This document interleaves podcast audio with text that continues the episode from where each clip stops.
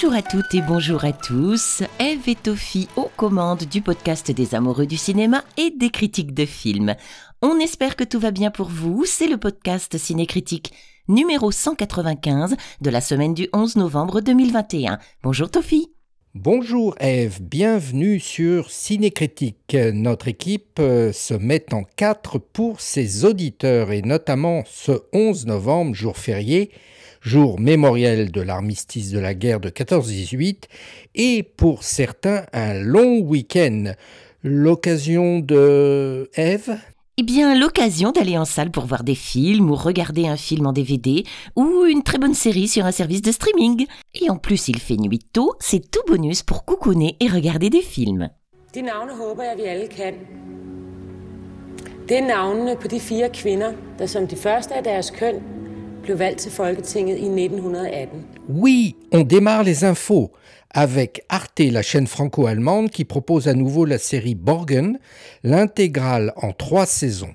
Borgen raconte la conquête du pouvoir par une femme au Danemark et son dur combat pour s'y maintenir.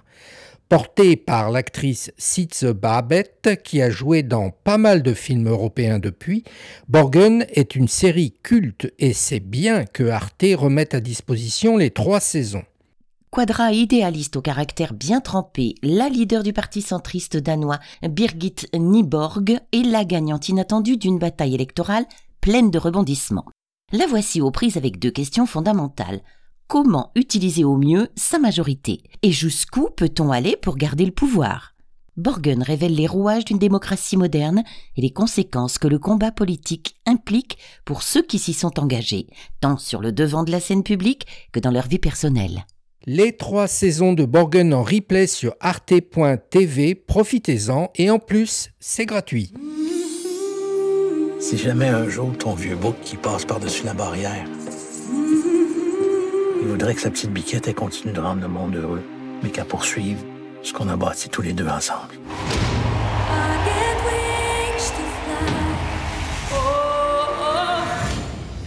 On passe au cinéma avec un premier film en salle, une production franco-québécoise de Valérie Lemercier qui s'appelle Aline avec elle-même, Sylvain Marcel, euh, Daniel Fichot et Roch Lafortune. Québec, fin des années 60, Sylvette et Anglomar Dieu accueillent leur quatorzième enfant, Aline. Et dans la famille Dieu, la musique est reine et quand Aline grandit, on lui découvre un don, elle a une voix en or. Lorsqu'il entend cette voix, le producteur de musique Guy Claude n'a plus qu'une idée en tête, faire d'Aline la plus grande chanteuse du monde. Épaulée par sa famille et guidée par l'expérience, puis l'amour naissant de Guy Claude, ils vont ensemble écrire les pages d'un destin hors du commun. Le film est un biopic original et personnel sur la vie de la chanteuse Céline Dion. C'est une très agréable surprise, d'autant plus que nous étions a priori plutôt défavorables au début, l'histoire romancée de la chanteuse canadienne Céline Dion n'étant pas au départ notre tasse de thé, n'est-ce pas Eve? Oui, et on peut ne pas être fan de la chanteuse et avoir aimé le film. C'est notre cas. Valérie Lemercier y est absolument stupéfiante dans ce rôle, où la production arrive à montrer la jeune chanteuse de ses 10 ans jusqu'à ses 50 ans avec la même actrice. Ce qui est également spectaculaire, c'est la création musicale avec des chansons très proches mais néanmoins différentes de celles de Céline Dion. Mais revenons à la genèse du film. Quelle mouche a piqué Valérie Lemercier de faire un film sur Céline Dion? On peut parier qu'elle a été une fan et connaissant l'actrice, c'était sûrement un nouveau challenge à accomplir. En tout cas, il fallait un sacré culot pour faire ce film. Le résultat magnifie son sujet et son admiration pour la chanteuse se ressent. Mais le film, c'est aussi une histoire qui a pris sa liberté par rapport à la réalité, comme une recette qu'on adapte, avec ici un mélange de pudeur et d'humour. Ce biopic transpire une sincérité et une candeur réjouissantes. Une sorte de film rose, romantique, absolument charmant, ce qui fait du bien par les temps qui courent. Les costumes, les intérieurs kitsch, tout y est pour notre plus grand plaisir. Un immense divertissement à la fois original et sincère qui trouve sa place entre fascination et moquerie. Le personnage est décrit sous un trait très humain et les interprétations des chansons y sont absolument bluffantes. Avoir cette Aline qui recrée Céline et que fantasme Valérie. Nous avons beaucoup aimé Et nous parlions bien sûr de la formidable Aline de Valérie Lemercier, actuellement sur les écrans.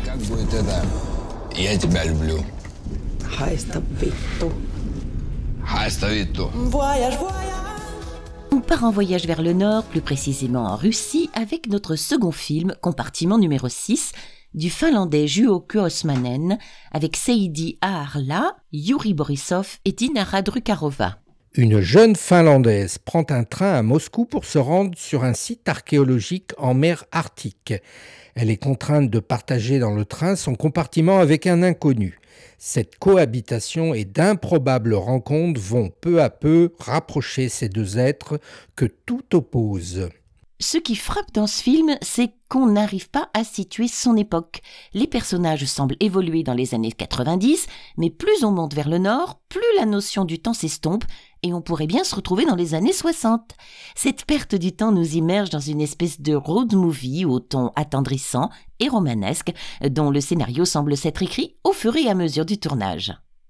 Mais l'histoire n'est pas aussi spontanée que l'on croit. Elle semble en effet très très écrite et repose principalement sur la jeune actrice solaire et virtuose Seiji Arya, qui joue un rôle attendrissant de solitaire à la recherche d'un sens à sa vie.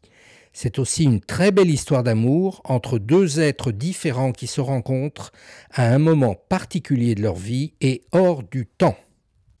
Loin, loin, loin, très loin d'être un film austère, ce compartiment numéro 6 est un voyage intérieur dans la nature humaine, parallèlement à un voyage vers le nord. On n'est pas loin d'un conte désabusé dont l'âme russe serait l'héroïne, même si le personnage principal est finlandais. Vous y ajoutez les paysages désolés du nord de la Russie, non loin de la frontière avec la Finlande, et vous avez une épopée surréaliste terriblement attachante. Original, modeste et poétique, voici un film qui dégage une ambiance douce à la rencontre de l'autre. Bref, un grand film humaniste. Nous parlions de compartiment numéro 6 de Juho Kosmanen, actuellement sur les écrans. Tu sais qu'avec ses mains, tu pourrais faire des jolies choses. T'es notre nouvelle stagiaire?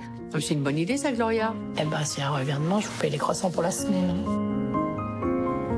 André, je crois que tu peux passer à la boulangerie. Changement de pays, d'époque et d'ambiance et retour en France avec le film Haute couture de Sylvie Onayon avec Nathalie Baye, Lina Coudry et Pascal Arbillot. On file dans les ateliers et salons feutrés d'un grand couturier français, Eve. Vous cherchez une robe pour ce soir? Oui, mais j'hésite. Il y a tellement de choix. Première couturière au sein de la maison Dior, Esther participe à sa dernière collection de haute couture avant de prendre sa retraite. Un jour, elle se fait voler son sac dans le métro par Jade, 20 ans. Mais celle-ci, prise de remords, décide de lui restituer son bien. Séduite malgré elle par l'audace de la jeune fille et convaincue qu'elle a un don, Esther lui offre la chance d'intégrer les ateliers de la maison Dior comme apprentie, l'occasion de transmettre à Jade un métier exercé depuis toujours pour la beauté du geste. Le film semblait mal parti avec ses clichés inévitables, la femme solitaire en fin de carrière et privilégiée qui rencontre la jeune issue des banlieues et veut l'aider. Mais, la construction de la relation entre les personnages Esther et Jade prend des chemins détournés pour nous inviter à une comédie dramatique originale. Son point fort est aussi évidemment la découverte du monde des petites mains des grands couturiers, leur vie quotidienne et la retranscription du plaisir d'un travail manuel plus que centenaire. La transmission du savoir, le fameux geste qui compte, prend alors ici une importance primordiale et devient le fil directeur de cette histoire terriblement attachante. Les interprètes y sont toutes magnifiques. Pas d'homme ici. Nathalie Baye y confirme, s'il est besoin, son talent. Elle y est absolument émouvante dans la solitude. Et dommage que l'histoire de son personnage ne soit pas plus développée. Mais le duo avec la jeune actrice Lina Coudry est fait de complicité et d'attrait-répulsion très très efficace. On sent la complicité entre les deux actrices et on ne peut s'empêcher de penser aussi à travers ces deux personnages à la transmission entre deux générations d'acteurs. Lina Coudry, César du meilleur jeune espoir féminin dans le film Papicha, premier rôle dans Gagarine, puis récemment vu dans le film The French Dispatch, de Wes Anderson continue d'impressionner par son aplomb et son professionnalisme. Sans trop se risquer, on peut prédire à Lina une belle carrière au cinéma. Elle rayonne ici et dégage une émotion qui marque le film de façon indélébile. Haute Couture évite le piège des clichés pour développer de manière habile les relations entre une femme dont la carrière s'achève et une jeune fille qui la démarre. Film sur la transmission, il décrit avec beaucoup de justesse et d'émotion les difficultés à tisser de solides relations humaines. Une parenthèse sincère et touchante, nous avons beaucoup aimé ce film. You okay? We're gonna be fine. We have to do it. It's the right thing to do, and nothing bad happens when you're doing the right thing. Is this your personal theory? Because I can shoot holes in it.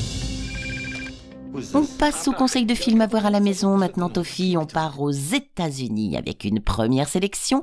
Un film sorti en France au cinéma il y a tout juste dix ans, Les Marches du pouvoir de Georges Clooney avec lui-même, Ryan Gosling, Marisa Tomei et le regretté Philippe Seymour Hoffman. Dans les coulisses du pouvoir, l'histoire de Stephen Meyers, conseiller de campagne du sénateur américain Morris, sur le chemin de la Maison-Blanche. De coups tordus en manipulation, Stephen doit s'adapter pour suivre et résister aux tentations. Voici un polar politique au contexte maintes fois traité, mais plutôt bien fait grâce à un scénario solide, une interprétation prestigieuse et des seconds rôles travaillés.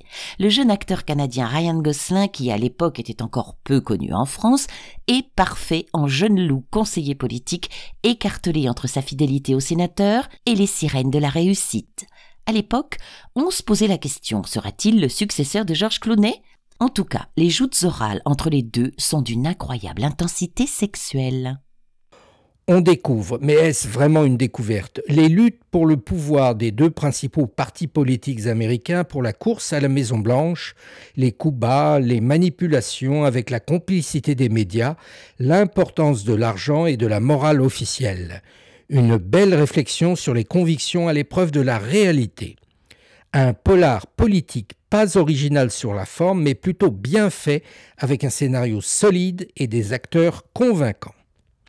Et à voir dans le même film Georges Clooney et Ryan Gosling ne gâchera pas notre plaisir. On escaladerait bien ces marches avec eux. Hum. Les marches du pouvoir de Georges Clooney sont disponibles en DVD Blu-ray et en VOD sur Apple TV, Orange, Amazon et cinéma-à-la-demande.com.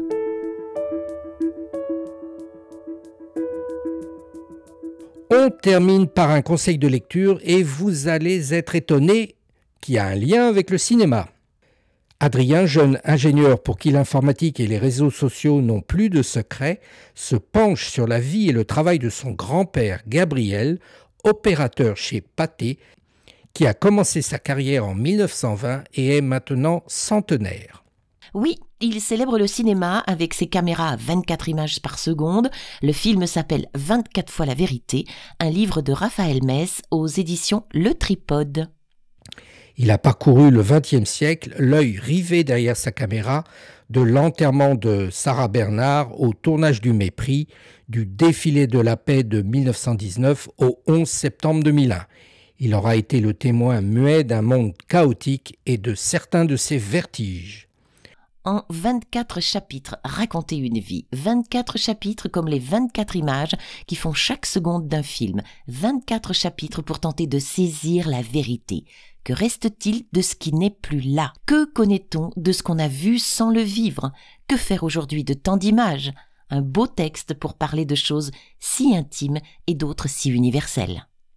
Avec l'histoire de Gabriel, c'est une histoire très personnelle que nous livre l'auteur, une histoire de famille, de génération, de silence et de sentiment. Puis à travers la caméra de Gabriel, c'est l'histoire des hommes qui nous est racontée, une histoire sociale et politique. Les grands événements du XXe siècle prennent place sous ces objectifs, on y croise certains personnages du monde, un roman hommage tout en étant un roman témoignage. Il était une fois quelque chose, quelque chose qui s'appelle l'absence. On va vous laisser avec cette belle citation de ce très beau livre de Raphaël Mess, 24 fois la vérité. Un très très beau livre. C'est bientôt Noël, pensez au cadeau. Et c'est tout pour cette semaine. On vous le rappelle, le podcast Ciné-Critique répond toujours présent.